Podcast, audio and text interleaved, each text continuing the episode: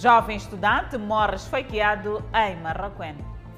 Reposta conduta de água rompida na cidade de Maputo.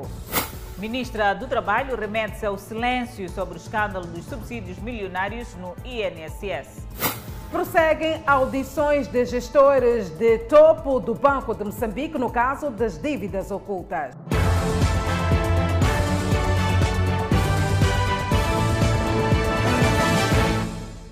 Boa noite, estamos em direto e em simultâneo com a Rádio Miramar e com as plataformas digitais.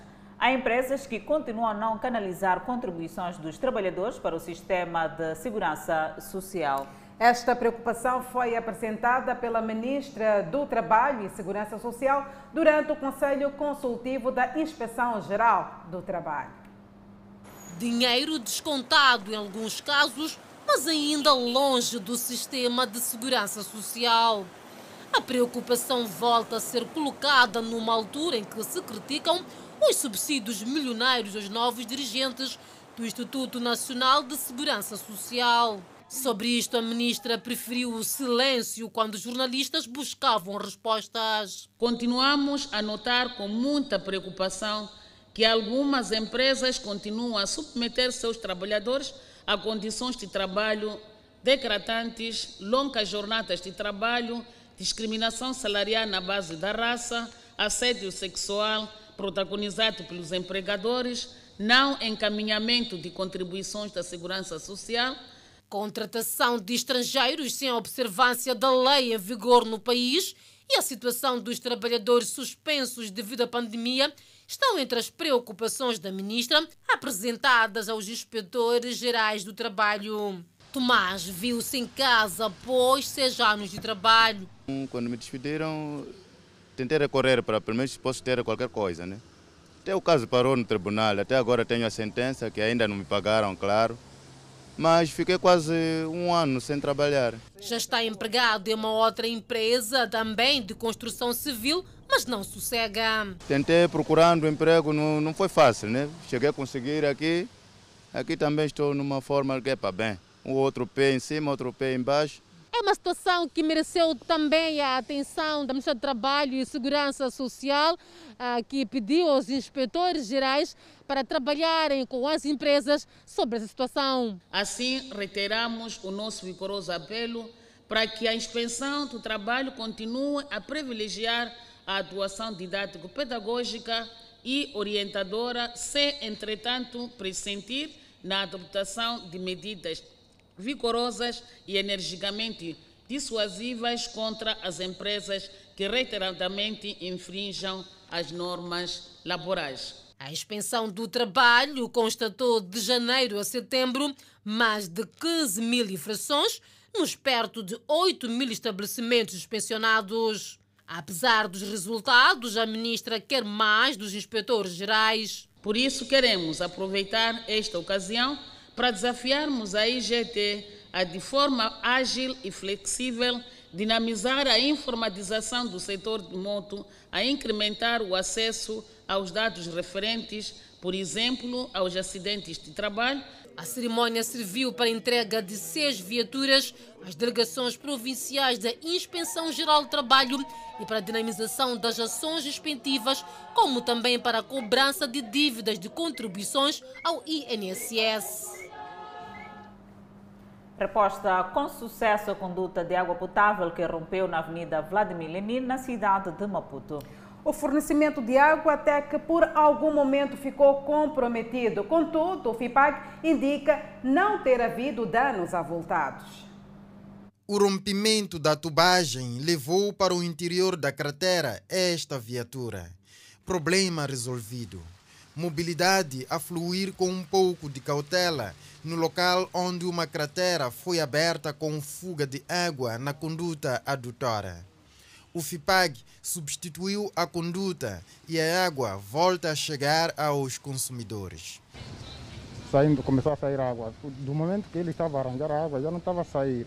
Depois, quando acabaram de arranjar, logo, logo a água começou a sair. Foi um rompimento repentino da conduta que alagou por completo a esquina das avenidas Vladimir Lenin e Mao Tse Tung. Ao ir no, não tinha nenhum problema aqui na estrada, mas ao voltar eu vi, explodiu ali no problema de água, só estava a escorrer água. Hum. E deixou parte de cidadãos da capital sem água até o momento da intervenção do FIPAG. Havia falta de água aqui, então fomos para casa tentar ver se a água está saindo enquanto não. Era o problema dali que o, o tubo furou. Já tem água? Sim, já tem água, sim. Os dois ocupantes da viatura, que ficou engolida pela cratera quando acabava de deixar a Avenida Marian Gobi, saíram ilesos. Reposição da conduta feita e água a jorrar normalmente nas torneiras dos consumidores. Falta apenas repor a parte do asfalto da rodovia que se desfez com o rompimento da conduta. Eu que estou a ver até hoje que tem ali um carro trator a tentar fazer, refazer de novo ali. O comunicado emitido pelo FIPAG não indica para avanço de quaisquer outras obras no local depois da substituição da conduta. Vamos falar de criminalidade. Jovem de 22 anos de idade foi morto no bairro Mutanhana, no distrito de Marraquena, em Maputo, e a família pede justiça. Foi um sábado que serviu para a habitual visita à família, mas não sabia que o mesmo dia serviria para uma despedida para a eternidade. Um irmão muito bom, respeitoso, trabalhador, estudante. O jovem Silva Carlos Comé, de 20 anos de idade, foi assassinado na noite deste sábado no bairro de Montanhana, distrito de Marraquém, província de Maputo. Comé sempre ia à casa dos pais para uma visita no fim da tarde de cada sábado, uma vez que, para além de estudante, era trabalhador. O meu irmão estava aqui em casa a conversar comigo, uma vez que tem nos visitado aos sábados. Horas depois despediu-se e foi para casa. Mas não passaram 10 minutos que veio um vizinho para informar-nos que o corpo do meu irmão estava estatelado aqui perto. Fomos a correr. O jovem Silva Comete, 20 anos de idade, sempre usou essas ruas do bairro Montanhana, no distrito de Marraquém, província de Maputo. Mas na noite de sábado saía da casa dos irmãos e encontrou a morte neste lugar. Ainda no mesmo local, terá sido encontrado um bilhete de identidade que abre espaço para uma investigação profunda pelas autoridades policiais e também o Serviço Nacional de Investigação Criminal. E ainda o BI indica para um jovem que vive nas proximidades. Ele foi esfaqueado no pescoço. Introduziram a faca pelo pescoço. No local do crime, encontramos um bilhete de identidade que supostamente pertence ao autor do crime. Queremos justiça. A família fala de um jovem muito bem comportado, estudante e agora clama por justiça. Eu fui ligada porque já não estou lá em casa agora. Então me ligaram, me disseram que o teu irmão lhe cortaram o pescoço e já morreu. Então foi quando ontem de manhã acordei e vim para cá. Apenas só estamos a pedir justiça, que o, o, o dono, né, o criminoso, pague pelo que fez pelo nosso irmão. Queremos justiça neste caso e que os autores sejam responsabilizados. As autoridades de investigação procuram pelo portador do bilhete de identidade que anda fugitivo. Ainda no cômodo criminal, guarda de uma empresa de segurança privada detido em Maputo, acusado de pertencer a um grupo que se dedica a assaltos. Com arma de fogo em punho, este vigilante de uma empresa de segurança privada e seu comparsa teriam feito vítimas até serem capturados pela polícia. Íamos roubar as botijas, mas ele diz que era numa era numa mercearia que estava fora. O desconforto há muito que é notório na cidade de Maputo. Florência é o rosto de preocupação. O cuidado é pouco. Eu acabo de deixar agora no Chaba, estava lá com minha bolsa agarrada. Até deixar, até agora só com minha bolsa agarrada. Os assaltos em estabelecimentos e paragens de transporte de passageiros são males que a população espera ver combatidos. Aquela hora que chegam a chapa, a pessoa quer entrar na chapa, ela aproveita e começa a vasculhar nas pastas, nos bolsos. Sossego pode voltar gradualmente após captura deste suposto grupo de bandidos, quando, segundo a polícia, preparavam-se para assaltar um estabelecimento comercial na Praça dos Combatentes. Segundo a polícia, os dois suspeitos estavam precisamente neste local à espera de transporte até a Praça dos Combatentes. Interpelados por conta da hora, foram revistados e dentro da pasta tinha a arma e os instrumentos contundentes. O guarda diz ter sido chamado pelo amigo para o referido assalto na Praça dos Combatentes. Então, ao saindo do serviço, eu vi que não seria possível deixar a arma sozinho no posto e preferi levar a arma até o local onde eu ia com ele. Na companhia deste estava também este outro, já com passagem pela polícia, após cumprir pena de dois anos acusado de assalto na via pública. Me arrependo muito. Não tive na consciência que, afinal de contas, o meu mestre ia me meter nessas coisas. A intervenção da polícia evitou o pior para uma quadrilha considerada perigosa. O que nos preocupa é que trata-se de pessoas que deviam eh, ter aprendido alguma coisa por ter cumprido uma pena e o outro por ser um agente de segurança que garante a segurança das instituições. Então, para dizer que eles eh, trata-se de uma quadrilha que já vem perpetuando esse tipo de, de crime e criando desordem a nível da cidade de Maputo. A polícia trabalha para neutralizar o terceiro elemento que teria se colocado em fuga com a demora dos comparsas. É momento de espreitarmos o setor da educação. Já estão disponíveis calendários dos exames finais da sétima, décima e décima segunda classes. Prestem muita atenção, os da sétima classe serão realizados nos dias 25 e 26 de novembro e os da décima e décima segunda classes de 29 de novembro a 3 de dezembro. Cerca de um milhão de alunos da sétima, décima e décima segunda classes serão submetidos a exames finais já calendarizados dias 25 e 26 para a sétima classe e 29 de novembro a 3 de dezembro para a décima e décima segunda classes. A segunda época só será para os que não fizerem a primeira por motivos de força maior. Tem direito a fazer o exame da segunda chamada aquele aluno que, por motivo de força maior, não tenha conseguido fazer a primeira chamada. Aos reprovados da primeira chamada, não haverá mais chance se não repetir a classe.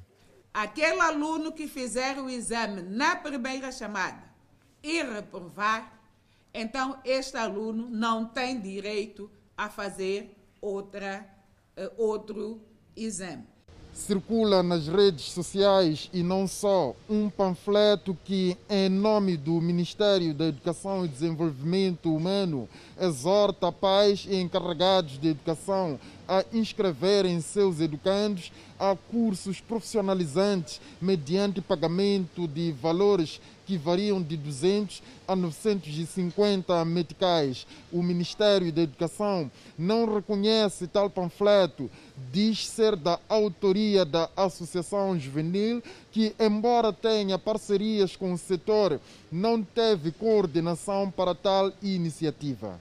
Isto, de alguma forma, contraria aquilo que está preconizado na lei do Sistema Nacional de Educação quando nós dizemos que uh, o ensino primário e o primeiro ciclo do ensino secundário, uh, tanto até a nona classe, uh, são gratuitos. Ancha Buana está a fazer de tudo para não repetir a décima classe. Estou-me a basear nos exames do ano passado e do ano antepassado e nas fichas que nos deram para nos organizar na mesma luta os companheiros da classe. É aqui mesmo na escola, com base nas matrizes e exames passados. Para o ano letivo 2022 foram matriculadas até o dia 15 de novembro perto de 500 mil crianças para a primeira classe em todo o país, número correspondente a 38,6%. Boa sorte para os alunos e vamos falar de saúde. O governo dos Estados Unidos da América doa 840 mil doses únicas de vacinas contra a Covid-19 para Moçambique através da iniciativa COVAX. Esta é a segunda maior doação de vacinas da Johnson Johnson ao país. O lote é parte de um total de 5 milhões e 89.420 doses recebidas de um total de 12 milhões e 481.420 já alocadas ao governo com o apoio de vários parceiros em Moçambique ao abrigo da iniciativa COVAX. O setor da saúde recebeu igualmente 60 cilindros de oxigênio para o apoio a doentes internados devido à Covid-19.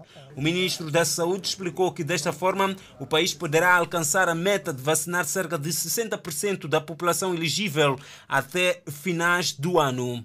A candidatar-se para o mecanismo COVAX, o nosso governo pretendia permitir que o acesso equitativo à vacinação contra a Covid-19 no nosso país aumentasse em termos de número e também em termos de velocidade de vacinação. Este é o lote de vacinas que Moçambique recebeu do governo dos Estados Unidos da América. Na ocasião, o ministro da Saúde deixou bem claro que a luta contra a Covid-19 não depende do governo e de parceiros de cooperação, mas sim de todos os cidadãos elegíveis para a toma da vacina contra a Covid-19. O ministro Armindo Tiago disse na ocasião que esta atividade foi estendida para até dia 20 de dezembro do ano corrente. É uma luta de cada um e de todos nós. Por isso, aproveitamos esta ocasião para apelar a todos os cidadãos elegíveis para se dirigirem aos postos de vacinação e, desta forma, serem imunizados contra a Covid-19. A presente etapa de vacinação foi estendida até 20 de dezembro. O embaixador dos Estados Unidos da América assegurou que o seu país vai continuar trabalhando com as autoridades na resposta à crise sanitária e os efeitos socioeconômicos devido à pandemia da Covid-19. Só essa semana recebemos 60 cilindros de oxigênio para o país, que fornecerá o oxigênio tão necessário aos pacientes do Covid-19. O embaixador norte-americano explicou que está a ser instalado uma central de oxigênio em Nampula. Estamos a instalar um, uma central de oxigênio PSA em Nampula, que permitirá que essa unidade de saúde produza seu próprio oxigênio. Esta é a segunda maior doação de vacinas da Johnson Johnson ao país. Antigo administrador do Banco de Moçambique, Valdemar Souza, foi constituído declarante. Esta decisão surge na sequência do pedido da Ordem dos Advogados de Moçambique, assistente do Ministério Público.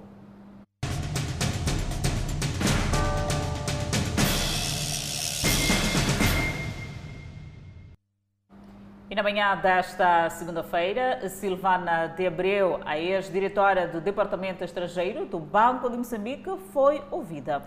A declarante disse que recebeu indicações do ex-governador do Banco de Moçambique para dar conta do processo das empresas Ematum, MAM e Proíndicos sem intervenção de técnicos. Silvina de Abreu, administradora número 4 do Banco de Moçambique, a data dos fatos, era administradora do Departamento Estrangeiro na mesma instituição.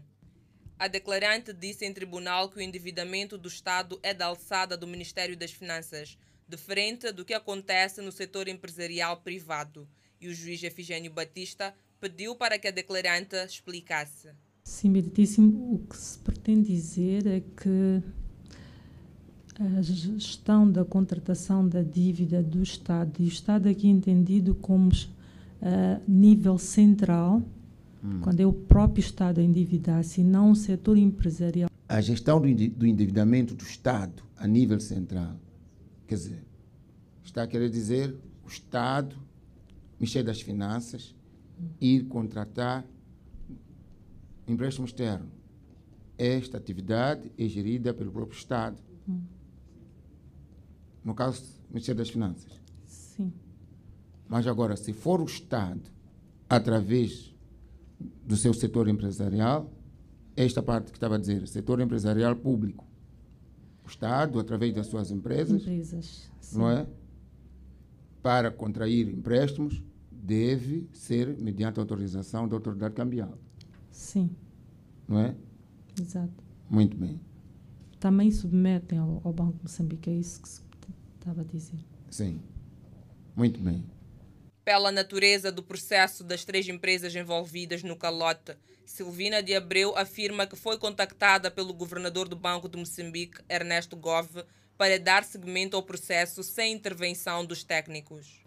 Sua Excelência, o Sr. Governador, na altura, Ernesto Gove, eh, contactou-me e disse que estava para dar entrada um expediente no Banco de Moçambique, eh, que vinha da área da segurança e que, pela sua natureza, eh, eu, na qualidade, de, na altura de diretora do Departamento Estrangeiro, devia apenas trabalhar no concerne a esse expediente com o coletivo de gestão. Na altura, o coletivo de gestão que eu tinha era constituído pela minha assistente de direção, a doutora Elsa Chambal, e pela doutora Telma Gonçalves, que era chefe de serviço da área de licenciamento cambial. Eh, e ele dizia que se tratava de um assunto eh, sigiloso, de segurança do Estado, e por isso tínhamos que ser nós mesmos a tratar do assunto. E o regime de tratamento a nível do Banco Central das três empresas, nomeadamente em Matum, MAM e Proíndicos, foi diferente por se tratar de endividamento externo, segundo a declarante. E desde a semana passada, gestores do Banco de Moçambique estão a ser ouvidos no julgamento das dívidas ocultas. E a ex-diretora do Departamento Estrangeiro, Silvana de Abreu, foi hoje ouvida. Momentos que vamos analisar em estúdio com Adelaide Isabela. Adelaide, agora é contigo. É verdade, Danissa, depois destas declarações de Silvina, e continuamos aqui a fazer aquilo que vai ser um rescaldo do que aconteceu no dia 2 e no dia em que tivemos o antigo administrador do Banco de Moçambique, Valdemar Souza, que foi constituído declarante. Mas antes, deixa-me cumprimentar. Bem-vindo ao programa. Obrigado, deixa-me desde já saudar a si e saudar a todo aquilo que torna possível essa transmissão, saudar igualmente a todos que nos acompanham através da plataforma que a TV Miramar oferece. E são várias declarações num só dia, o que podemos dizer em relação aos declarantes de hoje? Pronto, em relação aos declarantes de hoje, eles vieram trazer eh, alguns elementos que, na verdade, ajudam o tribunal ao tomar uma decisão, que a decisão seja efetivamente conscienciosa, uma decisão que seja ferida de um juízo de certeza em relação àquilo que o tribunal pretende um, extrair dos declarantes para um, a descoberta da verdade material. E, de certa forma, eu penso que todos eles estão a contribuir, de alguma forma, trazendo alguns elementos, alguns que já foram um, que é de conhecimento tanto do Ministério Público, tanto quanto do Tribunal, mas a assistência não tem o domínio e propriedade destes mesmos um, itens ou conteúdos que constam do processo. No entanto, há de ser, em virtude desta confrontação, confrontação perdão, com, entre os declarantes e a audição e todos aqueles que estão a acompanhar este mesmo processo, que o tribunal, tanto quanto todos nós que estamos a acompanhar, podemos extrair dela alguns elementos que, no fim do dia, um, vai nos ajudar ao se decidir que seja uma decisão efetivamente justa. Em relação ao, ao, antigo administrador do Banco de Moçambique, que foi constituído hoje declarante, falo sim de Valdemar de Souza, isto na sequência do pedido da Ordem dos Advogados do Ministério Público. Olha, uh, procede o Ministério Público, aliás, a Ordem dos Advogados em representação uh, do povo moçambicano, aqueles que são o, o, os que sofreram este, este uh, calote, pode requerer, em virtude um, daquilo que é o essencial em sede deste processo, que é a descoberta de verdade material. Se existir alguns elementos, o juiz próprio já fez referência a isso, quem tiver conhecimento da existência de alguns elementos ou quem tiver um, alguma suspeita que pode trazer alguns elementos ou sujeitos processuais desta mesma audiência, pode requerer e deste mesmo sujeito extrairmos alguns elementos que possamos, no final do dia, um, trazermos ilações um, concernentes à descoberta da verdade material. Eu penso que a, a, o pedido da Ordem dos Advogados, tanto quanto com a anuência do Ministério, do Ministério Público, procede e é, e é bem-vinda, esta é a minha opinião. E em relação a este pedido, já bem disse aqui, e olhamos para aquilo que é a expectativa no que diz respeito ao antigo governador do Banco de Moçambique, Ernesto Galvo. Olha, em relação a, a, Ernesto Gove, nós que somos da classe um, um, de juristas... Visto que não é a primeira vez que é citado, exatamente. João também já havia citado o seu nome. Exatamente, aguardamos com enorme expectativa, apesar temos que estar efetivamente serenos para acompanhar a audição deste mesmo um, declarante, porque foi citado o seu nome por parte de duas declarantes deste processo e as duas declarantes são unânimes em referir que ele é que autorizou ou deu a sua anuência um, ou ratificou aquilo que é a decisão para que estas mesmas dívidas fossem contraídas. E nesta vertente, eu penso, olhando um pouco para aquilo que é um, praxe em, em sede de direito administrativo, a, a questão jurídico-administrativo na matéria uh, que envolve os órgãos e agentes da, da função pública, em virtude do decreto 30 de 2001, de 15 de outubro, é determinante que a responsabilidade na prática de ato para cada um dos agentes que estão compostos numa determinada atribuição é individual. No entanto, eu penso que a responsabilidade é chamada às declarantes que fizeram menção a referência do, do, do, governador como entidade suprema deste mesmo organismo, mas também há de ser chamada alguma responsabilidade deste organismo, este órgão superior, para poder tecer aquilo que são um, o, o, conhecimento que ele tem em relação a esta autorização, o porquê que anuiu, como é que anuiu, em que circunstância que anuiu. As outras declarantes disseram que fizeram em ambiente bastante hostil, queremos perceber do, do governador como entidade suprema deste organismo, se também o fez num ambiente hostil, que é para poder, de certa forma, no fim, a, a fazermos aquilo que é a filtração, se há espaço para também o responsabilizar ou, ou, ou não. Eu penso que há de ser uma, uma audição bastante. Uh, uh, precisa, o tribunal precisa realmente ouvir este, este governador, porque é ele que deu um, o aval final para que esta dívida tivesse sido contraída. Olhando para aquilo que são as declarações, ou que foram as declarações da Joana e também hoje a Silvina, estas declarantes que por algum momento disseram que receberam indicações do antigo governador do Banco de Moçambique, Ernesto Gouveia Gove, para dar conta do processo das empresas de Matum, MAM e Proindo. Há aqui uma possibilidade de que ele também tenha sido, em razões justas, que ele tenha tomado uma decisão desta natureza?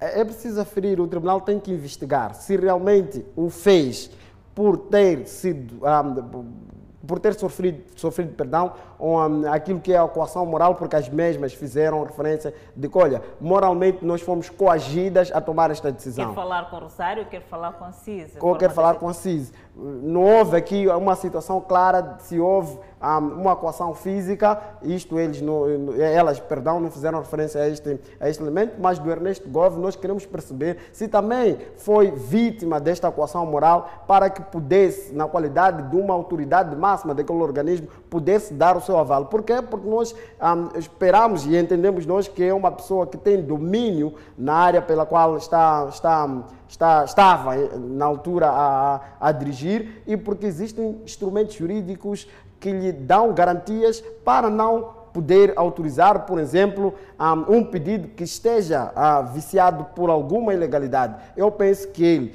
ignorou estes elementos todos, tem que explicar ao tribunal o porquê de ter ignorado estes elementos, porque as suas um, subalternas disseram que ignoraram estes elementos porque foram vítimas de uma coação moral e o tribunal tem que perceber porque aquele que tiver um, emanado esta ordem ilegal, tendo coagido este sujeito, é ele que vai ser chamado à responsabilidade, mas se tiver sido o contrário, significa também que o governador deve ter violado aquilo que são um, os comandos normativos, sob o ponto de vista um, de regulamentação do Banco de Moçambique, que estatui um determinado procedimento ele deve ter violado, tem que explicar o, tribunal o porquê, tem, uh, o porquê de ter violado estes mesmos comandos normativos. As expectativas são maiores. As expectativas são maiores e nós, um, uh, da classe jurista, de juristas e tantos outros que estão a acompanhar este processo, vamos, um, de certa forma, aguardar de forma serena que, através desse focal point, que nós vamos perceber realmente o porquê de ter dado este aval eh, em virtude daquilo que vai ser um, os seus esclarecimentos eh, em sede da, da audiência, discussão e julgamento. É neste sentido que nós vamos ter, ter, teremos que aguardar e acompanhar de forma serena esta audição. Muito obrigada por ter aceito este convite. Danissa, todos estamos expectantes em relação à audição de Ernesto Gouveia Gov, antigo uh, governador do Banco de Moçambique. Amanhã temos mais deste lado.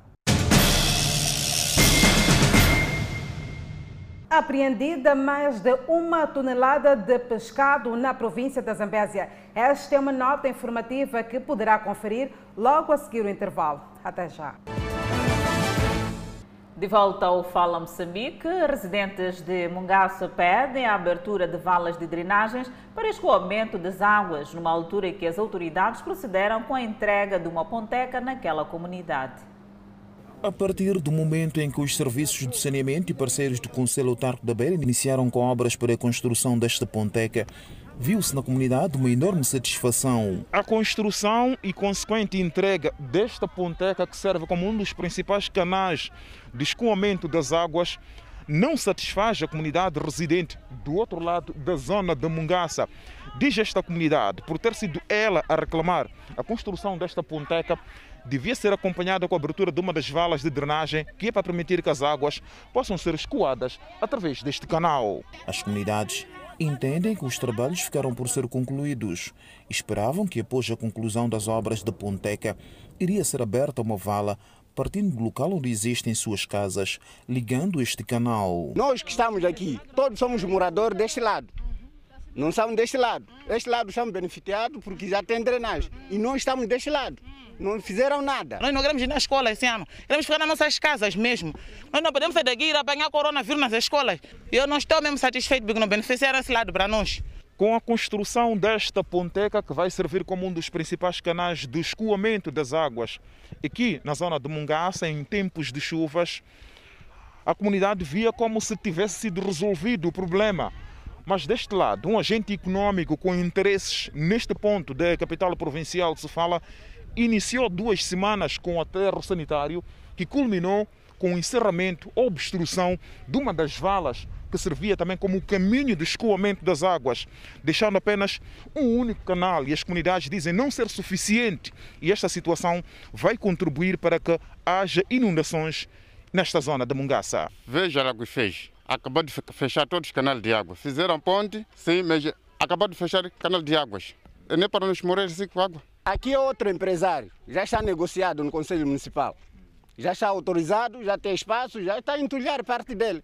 Nós que não temos, vamos sofrer sempre este ano, com água de novo. Os moradores ameaçam que, caso o Conselho Autarco da Beira não obrigue o agente econômico a repor a fala, irão fazê-lo por conta própria. Estamos bem preparados para isso. Vamos abrir mesmo. Quando contactado pela nossa reportagem, o Conselho Autarco da Beira promete que irá junto da comunidade inteirar-se do problema.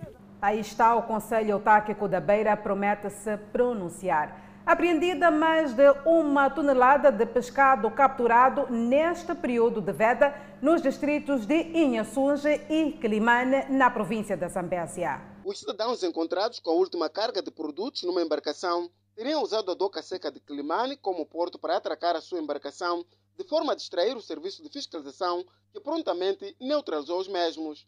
A alegação é de que os produtos teriam sido pescados na época passada. São 12 mil. 12 mil meticais? Sim. Sabendo que estamos no período de veda, por que investir 12 mil meticais a saber que há uma fiscalização que está a decorrer ao nível do país? É uma maneira de procurar. E Sim. E o dinheiro também, esse dinheiro, a pessoa, quer dizer, devemos. Esse dinheiro que nós estamos a dever para a gente conseguir sobreviver. Sim, nós não trabalhamos, não há emprego. Nem que nem nossos filhos estão aí com documento. Quando metem documento, não entra, porque é um filho de um pobre. Um filho de pobre não trabalha. A informação já chegou, mas o que o periga então é a pobreza.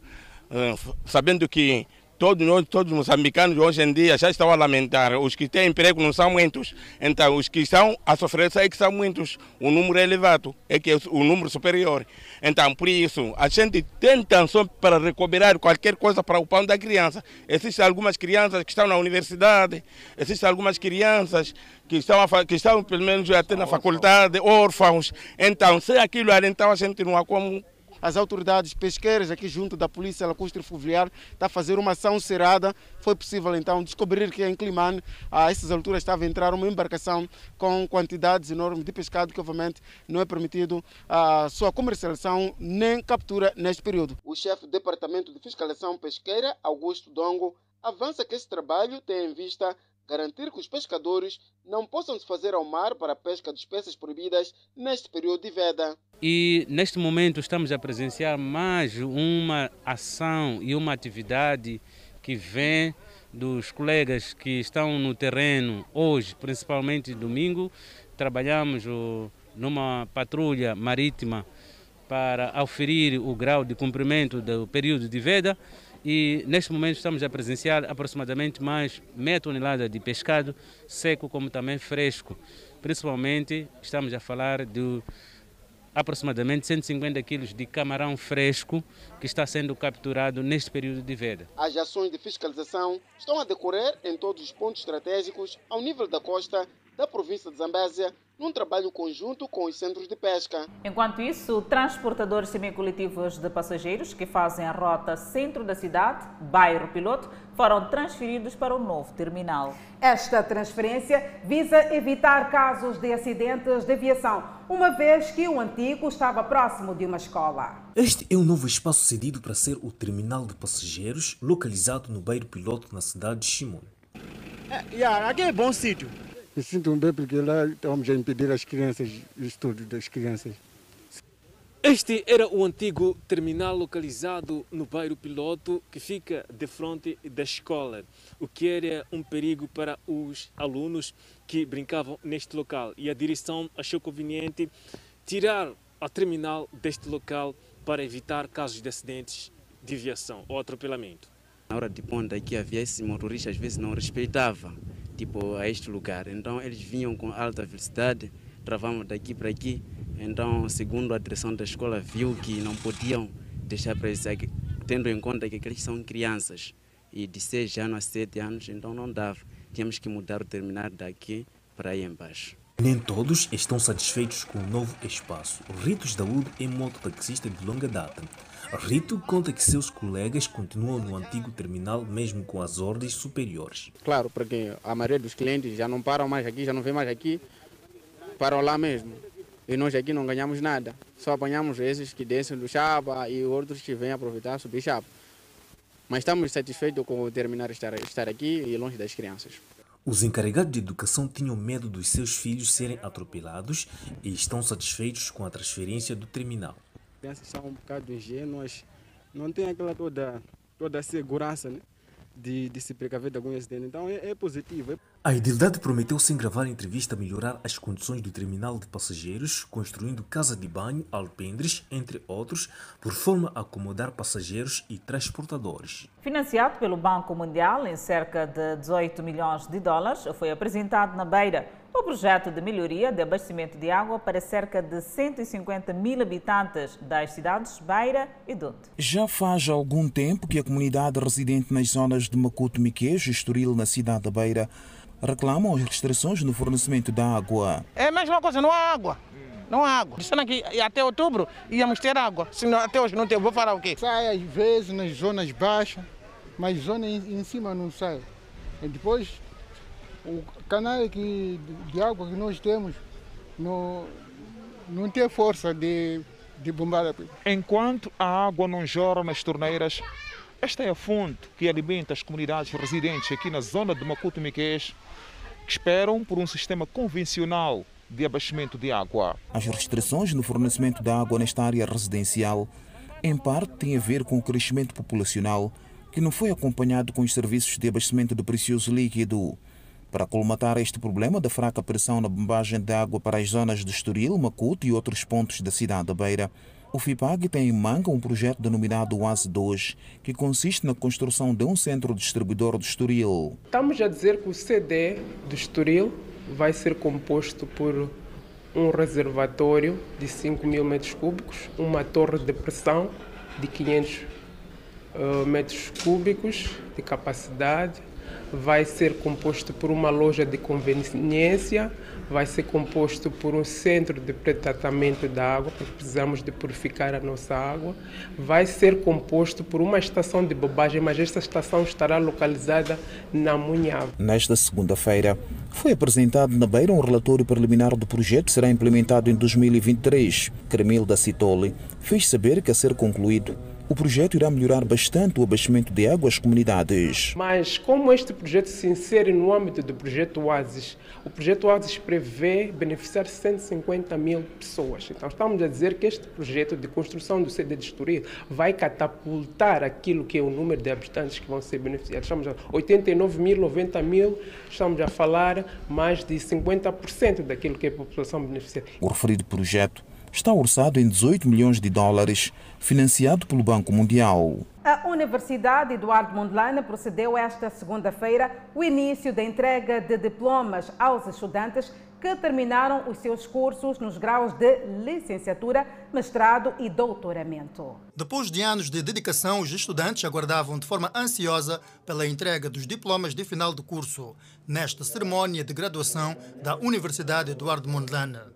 Dos graduados, 526 são do sexo feminino e 483 masculino, provenientes das três regiões do país e outros de diversos países de África, Europa e Ásia. No total, foram 1.009 estudantes que foram graduados nos diferentes cursos na Universidade Eduardo Mondlane, especificando 968 licenciados, 39 mestres e dois doutores. Amélia Madjaya tem 24 anos e não conseguiu esconder a emoção por ter concluído a licenciatura no curso de francês. Bom, uh, numa primeira fase, dizer que eu estou muito feliz. É, é, é um sonho realizado. É o primeiro de muitos passos, por acaso. E estou muito emocionada. Muito obrigada. Os estudantes recebem os seus diplomas carregando a responsabilidade de contribuírem nos próximos tempos para o desenvolvimento do país. Na verdade, foi um sonho de criança fazer uma faculdade o M, com certeza. É, história é a base para todo o desenvolvimento humano. E quem conhece a história, vou contribuir para a sociedade, educando as bases da educação da, da história real e conhecer e contribuir para que a sociedade conheça mais a nossa história e valorize partindo de casa.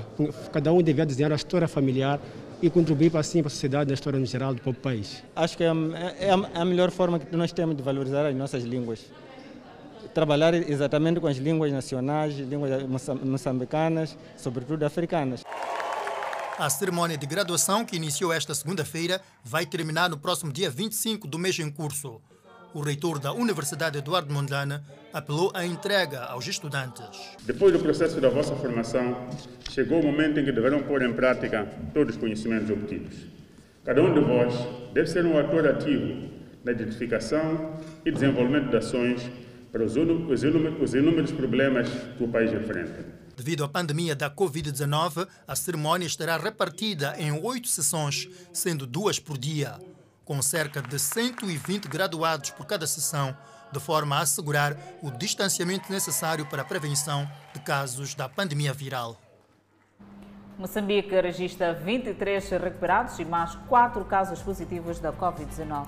Portugal lança fundo de apoio humanitário a Cabo Delgado. São notas informativas para conferir logo a seguir o intervalo. Até já. De volta ao Fala Moçambique. Em resposta aos apelos do governo moçambicano para uma rápida intervenção, Portugal lança fundo de apoio humanitário para a província de Cabo Delgado, que se ressente do terrorismo. Empresários portugueses reunidos em Maputo no lançamento do fundo de apoio humanitário a Cabo Delgado, província duramente afetada pelo terrorismo desde 2017. Com o lançamento do fundo de apoio humanitário, Portugal pretende aumentar as ações de ajuda à população que sofre com o terrorismo em Cabo Delgado. Decidimos, e perante o agudizar que sentia então da crise humanitária, sobretudo das pessoas deslocadas, com especial enfoque nas crianças, eh, que consideramos ser decisivo eh, reforçar esta nossa capacidade de ação solidária para com o povo de Cabo Delgado e tentar congregar esforços que ultrapassassem, que ultrapassassem aquilo que é a normal atividade ou as normais fronteiras da atividade governativa. E foi, portanto, com, essa, com esse espírito e com essa vontade que conseguimos eh, mobilizar recursos, recursos financeiros e materiais, eh, entre o setor público e o setor privado em diversas áreas e que ascendeu a 1,2 milhões de euros. As ações terroristas destruíram vários pontos da província de Cabo Delgado e o governo português avança com um valor de 1,2 milhões de euros para ajudar no processo de reconstrução. Em representação do governo moçambicano, Luís Amec, presidente do Instituto Nacional de Gestão e Redução do Risco de Desastres, agradeceu pela criação do Fundo de Apoio Humanitário a Cabo Delgado. O qual acreditamos que irá ajudar a minimizar o sofrimento de mais de 870 mil pessoas vítimas dos ataques dos terroristas. Com este fundo criado para apoiar aos nossos irmãos na província de Cabo Delgado, irá garantir assistência humanitária e a reconstrução das infraestruturas afetadas o embaixador de Portugal em Moçambique, António Costa Moura, considera que o gesto solidário vai continuar. Este é um testemunho da solidariedade de Portugal, do Portugal todo, inteiro, como nós somos, quando estamos juntos. Eh, e quando Portugal eh, sabe estar junto, mostra e eh, é capaz de dizer ao mundo como é que é estar junto. E temos muito orgulho nisso. Portugal tem apoiado as forças militares moçambicanas com formações para o combate ao terrorismo. E voltamos a falar da saúde, da falta de reagentes para análises de algumas doenças na província de Inhambane. O facto já é do conhecimento das autoridades. A senhora Cadmo é dos vários pacientes que se queixam de falta de reagentes para fazer algumas análises de doenças de que sofrem. A segundo conta, várias vezes tem se dirigido ao Centro de Saúde Urbano para fazer análises de colesterol e ácido úrico, porém sem sucesso devido à falta de reagentes. Estou há mais de 20 dias, tenho ido ao posto de saúde para fazer análises de ácido úrico e colesterol e dizem que não há reagentes. Hoje ainda fui lá, encontrei um senhor, um enfermeiro que me atendeu e perguntou que, que análise o senhor queria fazer. Eu disse, olha, queria fazer de ácido úrico e colesterol. Disse, nós ainda não temos reagentes para fazer essas análises. Agora, sinceramente, não sei o que é que está a passar, porque eles dizem que nem no hospital provincial nem no posto tem reagentes. Por temerem possíveis represárias, outros pacientes que enfrentam o mesmo problema não quiseram dar a cara nem a voz junto à nossa equipe de reportagem. O problema não é de hoje e sem fazer análises não se pode receitar medicamentos. Um bocadinho triste porque preciso fazer as análises para saber qual é a situação em que eu me encontro. Sim. Sim. Sim, com risco de gravar a situação. Não sei se o úrico baixou, se subiu. Estou num impasse. Face a esta inquietação apontada pelos utentes de algumas unidades sanitárias da cidade de Inhambane sobre a alegada falta de reagentes para fazer análises, a nossa equipe de reportagem procurou ouvir a direção do Centro de Saúde Urbano. Dércio Rafael, médico-chefe da cidade de Inhambane, esclareceu que o Centro de Saúde Urbano apenas faz colheitas das amostras para enviar ao Hospital Provincial, onde são processadas, não cabendo a esta unidade sanitária saber da existência ou não de reagentes para estas análises. A parte de uma análise chamada hemograma bioquímica, então estas análises nós não temos como processá-las eh, localmente. Nós escolhemos amostras e enviamos para o hospital em contacto com o médico-chefe provincial, este admitiu a falta destes reagentes, mas garantiu que já está em curso a reposição. Nós eh, ressentimos dessa falta de reagentes durante algum tempo. Porém, os laboratórios, eh, todos eles da província, atualmente, a partir de semana passada, estão a receber esses reagentes, uh, desde a zona sul da província para terminarem na Zona Norte. Em relação a reagentes para outro tipo de análise, tal é o caso de malária, HIV e urina, entre outras doenças. Ficamos a saber que estão disponíveis. Na fasquia de 6 milhões de pessoas imunizadas no país contra a Covid-19, os grupos abrangidos até o domingo aderem à campanha de vacinação. Nas últimas 24 horas, mais de 16 mil pessoas foram imunizadas. Adelaide Isabel tem os detalhes. Agora é contigo. É isso, Danissa Moiano. Os números são estes: 6.190.927 pessoas já foram imunizadas contra a pandemia viral e nas últimas 24 horas 16.459 pessoas foram vacinadas. E completamente vacinadas temos 3.372.361 pessoas completamente vacinadas. E olhamos por província esta distribuição por província, que vamos trazer desta feita na zona norte do país. Cabo Delgado tem 459.232 pessoas vacinadas e nas últimas 24 horas não temos nenhum registro e completamente vacinadas 177.957. Seguimos para a zona centro do país. Vamos olhar para a província de Tete, com 387 mil pessoas e 200, neste caso, pessoas vacinadas nas últimas 24 horas, 1.553 e depois, completamente vacinadas, temos 261.066. E neste caso, foram vacinadas com as duas doses. E olhamos eh, para o sul do país, olhamos eh, concretamente na província do Maputo, eh, com 649.006 pessoas vacinadas e nas últimas 24 horas temos 2.321 e completamente vacinadas temos 347.980 pessoas. Estes são os números que nos dão neste momento. Olhamos o vacinômetro do dia 22 de novembro de 2021 e acompanhe o vacinômetro na sua íntegra na nossa página do Facebook. Exatamente, Adelaide Isabel, deste lado, vamos atualizar os dados desta pandemia viral no país em incidência. Moçambique registrou 23 recuperados, elevando o cumulativo para 149.460. O país tem cumulativamente 7.043 internados e 4 recebem tratamento nos centros de isolamento. O país tem 151.492 casos positivos registrados, dos quais 151.123 de transmissão local e 369 importados.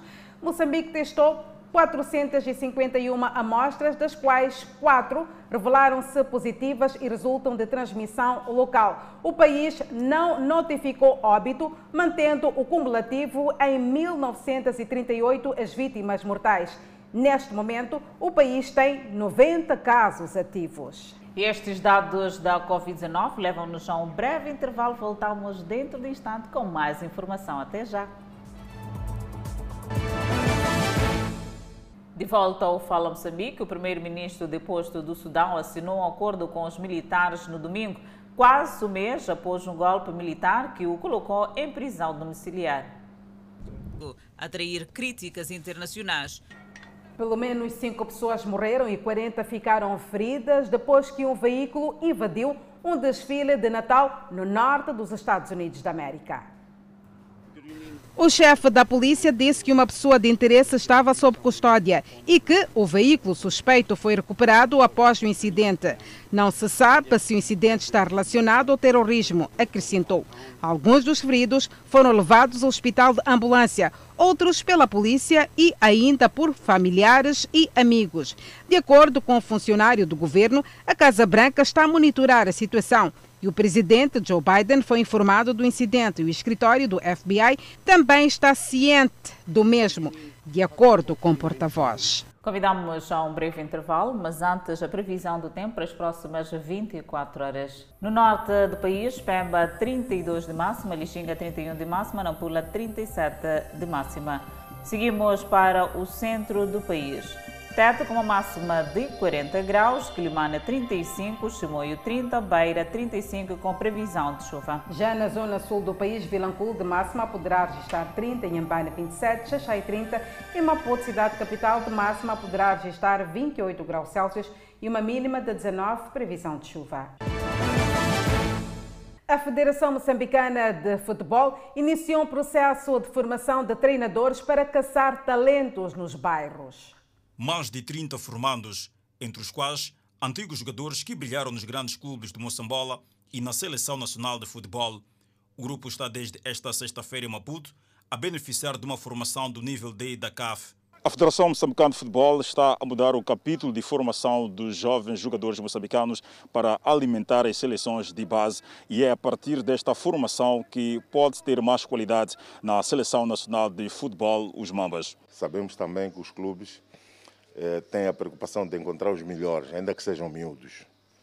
E aqui orientamos-nos não só pelo talento que o jogador pode ter ou não, mas pela idade, pela sua ocupação e diversão, sobretudo. Gervásio Alexandre, antigo guarda-redes que defendeu as cores de grandes clubes da maior prova futebolística nacional, para além dos Mambas, é um dos que beneficia da formação e de estar pronto para caçar talento nos bairros. O grande objetivo é esse, é para sabermos implementar os conhecimentos, uma vez que as coisas foram evoluindo de uma forma científica eh, e saber passar por essas adversidades todas que vamos ter que encontrar. Engana-se quem pensa que o banco técnico de futebol é para os homens. Remate em nome é prova disso. O nosso público só exige resultados superiores, esquece uh, de onde vem o futebol. O futebol vem dos bairros e é o que nós estamos a aprender aqui hoje. A formação do nível D da CAF, promovida pela Federação Moçambicana de Futebol, com auxílio da FIFA, tem uma duração de 10 dias. Ainda na página desportiva no âmbito internacional, o Manchester United demitiu o seu técnico após uma série de maus resultados. O ex-jogador Michael Carrick vai assumir o comando da equipe do United na partida da Liga dos Campeões já amanhã, terça-feira, enquanto o clube procura nomear um técnico interino para liderar a equipa até ao final da temporada. O antigo técnico assinou uma extensão de contrato de três anos até 2024, em julho, mas foi demitido depois que o United perdeu cinco dos últimos sete jogos do campeonato. O United não vence a Primeira Liga desde a última temporada. O clube contratou o atacante português Cristiano Ronaldo em agosto, mas depois de um bom início de temporada caiu para a sétima posição após 12 jogos, 12 pontos atrás do líder Chelsea. É ponto final ao Fala Moçambique. Obrigada pela atenção dispensada. Fique agora com as emoções do penúltimo capítulo da telenovela Gênesis. Boa noite, até amanhã, fique bem, uma ótima semana.